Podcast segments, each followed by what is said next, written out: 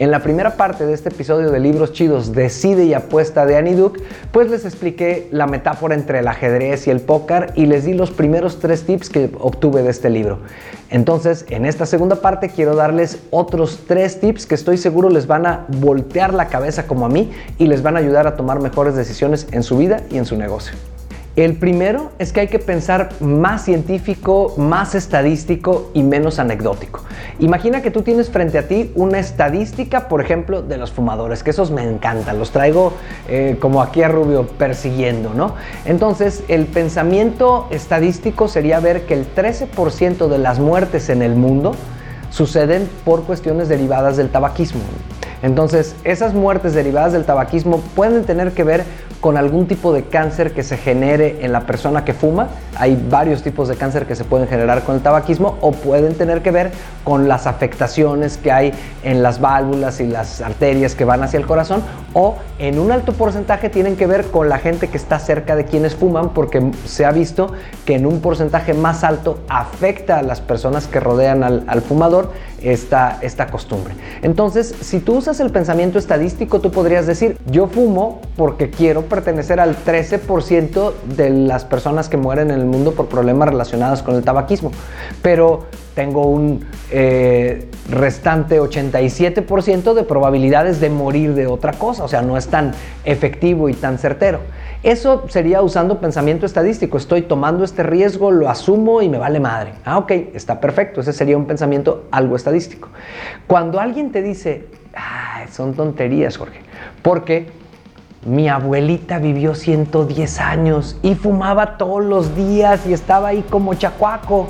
Entonces está usando el pensamiento anecdótico porque efectivamente si 13% de las muertes en el mundo son relacionadas con el tabaquismo, pues no son todas. Y esto significa además que si nos ponemos a ver números, pues fumar no te garantiza morirte, no es este, infalible, solo te acerca más a morirte de esa cosa. Todos nos vamos a morir de alguna. Pero entonces cuando la persona razona de esta manera es donde ya no decide bien, porque lo que está haciendo es usar una anécdota para sustituir una estadística. Muy diferente sería decir, oye, yo he visto las estadísticas, he platicado con personas que fuman y dado esta información que tengo, tomo la siguiente decisión. Ahora, quitemos el ejemplo del tabaquismo y llevemos este ejemplo a, una estrategia empresarial. ¿Cuántas veces no estás en una junta y entonces alguien, eh, alguien de la junta dice, levanta la mano, yo, yo, los clientes están enojados con la empresa, ¿no? Ah, cabrón, a ver, espérame, ¿cómo sabes eso? Es que yo un día platiqué con uno. El cuate ni está en el mercado, está ahí en su escritorio, en el corporativo. Y un día platicó con un cliente y los clientes están enojados con la empresa. No digo que no, pero esa es una anécdota. Entonces, si tú ya dices, oye, hicimos encuestas, eh, hicimos esta investigación cualitativa con 40 de los 400 clientes que tenemos. Y entonces lo que encontramos es que un 20% de los clientes están enojados con la empresa porque subió los precios de manera abrupta ante la inflación. Y entonces ante eso, ¿qué decisión vamos a tomar? Pero alguien levanta la mano y no es cierto, porque en 1984 yo fui con un cliente y el cliente me dijo que el producto tenía mucho valor. Sí, güey, era un disquete y no era lo que estaba sucediendo ahorita, o era este, una patineta y ahorita lo que vendemos son coches, o sea, son, perdón, estoy exagerándolo, pero son babosadas, pues, son anécdotas. Entonces, lo que nos dice Aniduk es que lo primero que queremos hacer, si queremos ser buenos tomadores de decisiones, es que hay que buscar basarnos más en el pensamiento estadístico y científico que en el pensamiento exclusivamente anecdótico. Y con todo y eso, como lo comenté en el video anterior, no nos podemos sentir dueños de la verdad. Que yo le aplique una encuesta a 3.000 clientes no significa que yo sepa la verdad sobre mis clientes. Significa que tengo un dato que me permite conocer un poco mejor esa información para tener un poco más de probabilidad de tomar una buena decisión. El segundo tip que nos da Aniduk es que aún en medio del mundo en el que estamos viviendo necesitamos pensar. Y perdón, pero evidentemente se ha desarrollado mucha tecnología gracias a que los seres humanos pensamos, pero a veces también los consumidores de esa tecnología pensamos un poco distorsionado, por llamarlo de una manera. Annie Duke nos explica en uno de los capítulos de su libro que hay un sesgo cognitivo muy grande en las personas por los mismos algoritmos que hay en Internet. Vamos a suponer que tú ves cosas de desarrollo humano y negocios. Y como tú ves cosas de desarrollo humano y negocios, ¿qué van a hacer las diferentes redes y las plataformas? Pues te van a empezar a dar información sobre desarrollo humano y negocios. Y por esto llegaste, por eso llegaste al güey de Jorge Cuevas, ¿no? Porque algún algoritmo te llevó para acá. Eso significa que tú estás teniendo un conocimiento vertical de acuerdo a las búsquedas que tú haces sobre desarrollo humano y negocios, pero entonces tu sesgo se está haciendo así. Si una persona solo eh, se deja llevar por lo que va buscando y luego el algoritmo de las diferentes plataformas le va dando, lo que está es reduciendo su perspectiva. ¿Qué hay que hacer?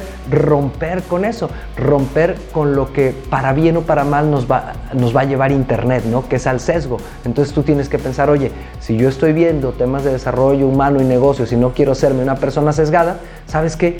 Voy a empezar a buscar cosas de cultura y empezar a buscar abrir mi panorama porque de otra manera las decisiones que yo voy a tomar son que los gurús de desarrollo humano me dicen. O sea, lo que dice Annie Duke es que no le hagas caso al pendejo de Jorge Cuevas o no siempre.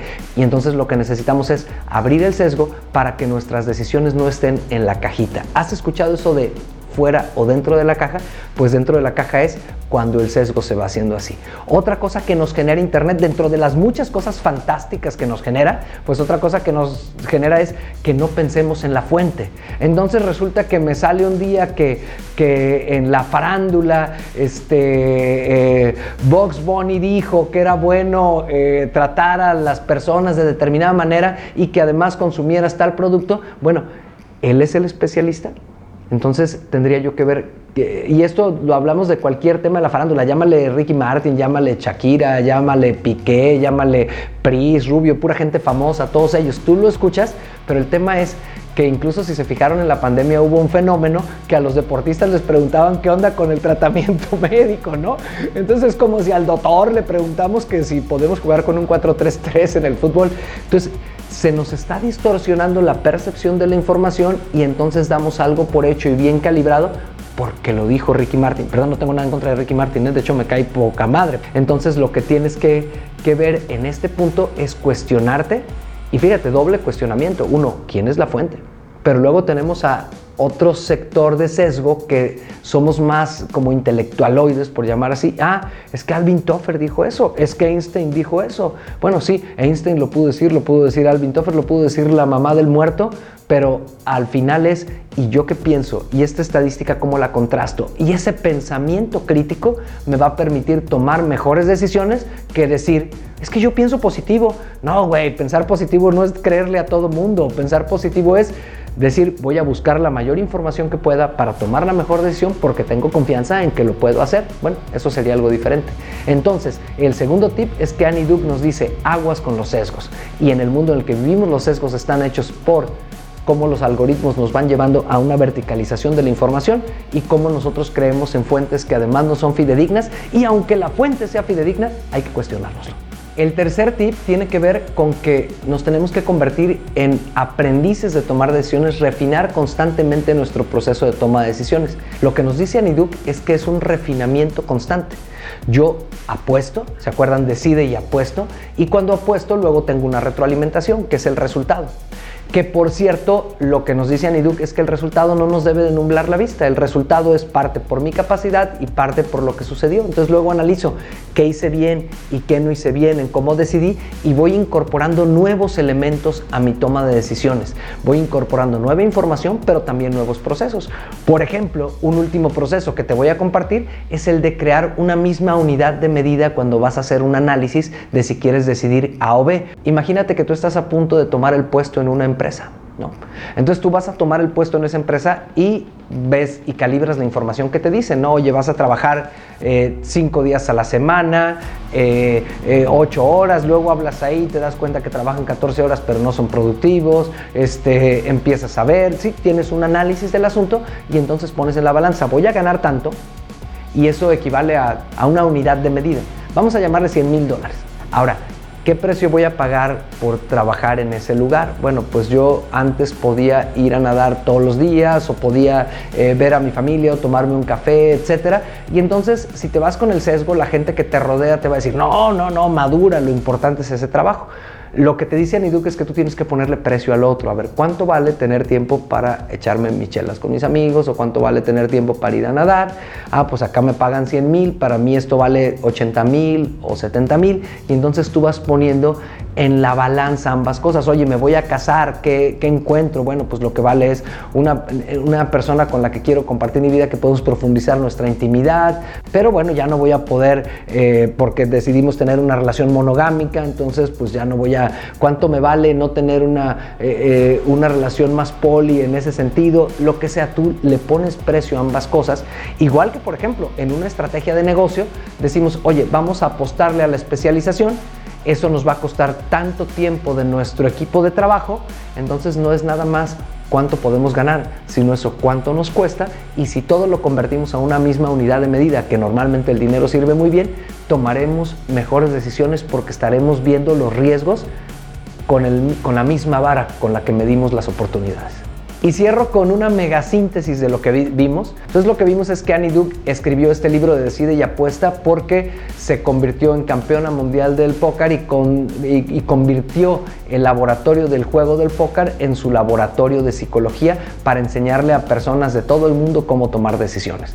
Que para ese tomar decisiones lo primero es cambiar de metáfora. La metáfora no es el ajedrez, que es un juego mucho más estático. El póker es un juego con variables que desconocemos y se parece más al mundo de los negocios, de la vida y de la pareja actual. Luego lo que vimos es que había ciertos tips para poder tomar esas buenas decisiones y uno es calibrar información, aunque nunca tendremos la información completa. Por lo mismo cambiar el sentido de confianza para decir confío al 80, confío al 70, confío al 60%.